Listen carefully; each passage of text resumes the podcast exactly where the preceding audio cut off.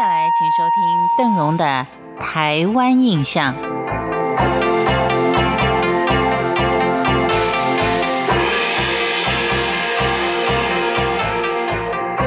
在亚洲地区，尤其是台湾，想要看看有烟囱的房子，大概比较少。而对于台湾地区人来说，盖房子加个烟囱好像蛮陌生的。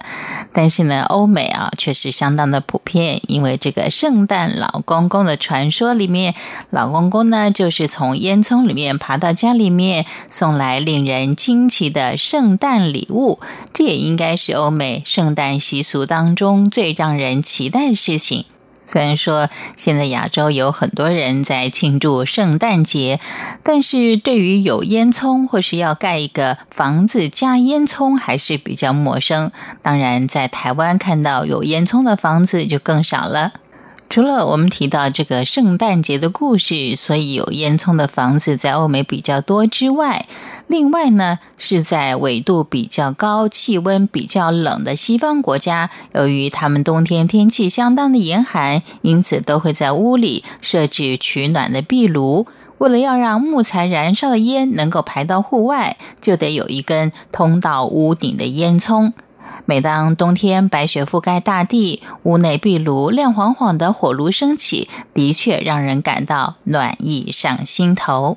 其实要严格说起来的话，台湾过去乡下的房子也都是有烟囱的，但是却是作为厨房烧柴炉灶排烟的一个作用。所以，如果你仔细观察的话，仍然会在市区或是郊区一些比较少数的平房上面看到屋顶有一节小小的冒出来的圆形烟囱。今天我们找了一个特定的地点，就是台中市美术馆的附近，现在已经是非常有名的餐厅街，但是在这里还有机会看到有好几家有烟囱的房子。原来这个地方的房子曾经是美国军人的宿舍。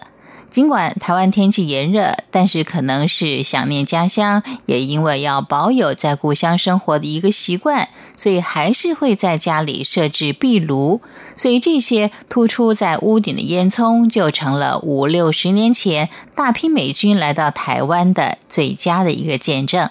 其实，除了美军，还有许多同样是来自西方到台湾服务的人，也保有这样的一个习惯，像是传教士或是教职人员等等。在民国四五十年的时候，美国因为分别参与了在台湾北边跟南边的韩国与越南国内的战争，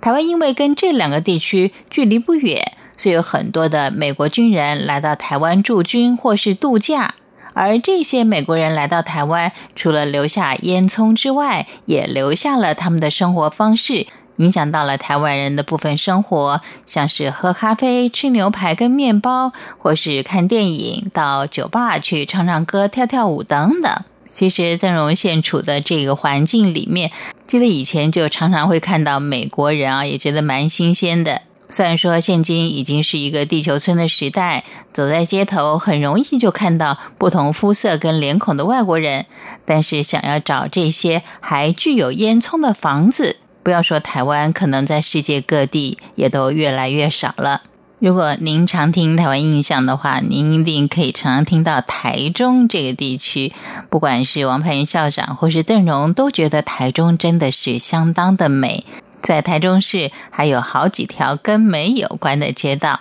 这也都跟民国四五十年的时候进驻台湾的美军有关系。像是美村路，就是当年美军跟眷属集中住宿的眷区；还有美中街，这是代表中美合作；还有像是华美西街等等。